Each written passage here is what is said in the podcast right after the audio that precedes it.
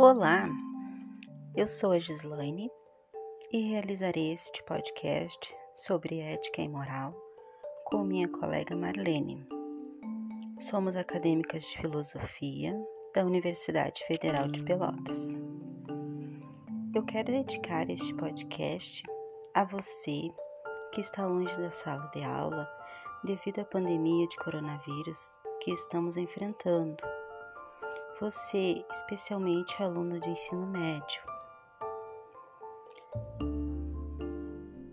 No episódio de hoje, iniciaremos nossa conversa sobre a diferença dos conceitos de ética, moral e seus desdobramentos na sociedade.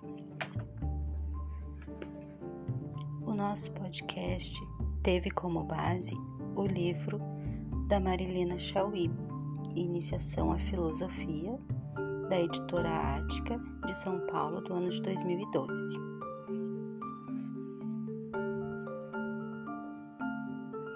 Vamos iniciar falando sobre senso moral. Em muitas ocasiões, ficamos contentes e emocionados diante de uma pessoa cujas palavras e ações manifestam honestidade, honradez espírito de justiça e altruísmo. Sentimos admiração por ela e desejamos imitá-la.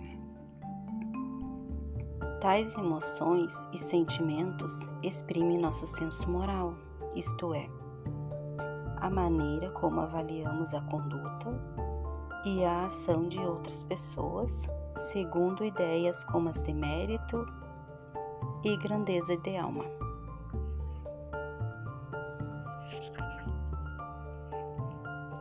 Continuando nosso papo, agora sobre consciência moral.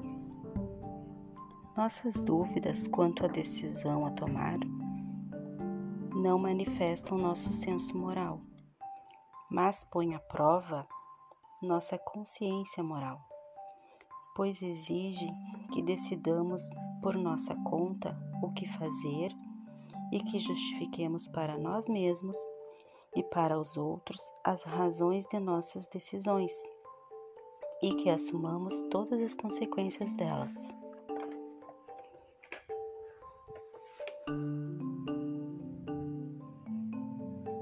E falando sobre valores ou fins éticos e os meios morais. Suponhamos uma sociedade que considere um valor e um fim moral, a lealdade entre seus membros. Isso significa que a mentira, a inveja, a adulação, a má-fé, a crueldade e o medo deverão estar excluídos da vida moral. Por conseguinte, ações que os empreguem como meios para alcançar o fim serão imorais.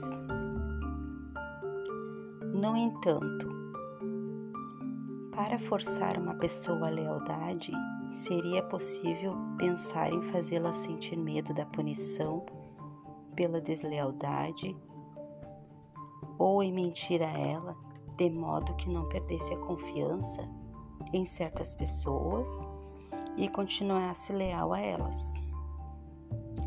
E nesses casos, o fim, que é a lealdade, não justificaria os meios, que é o uso do medo e da mentira?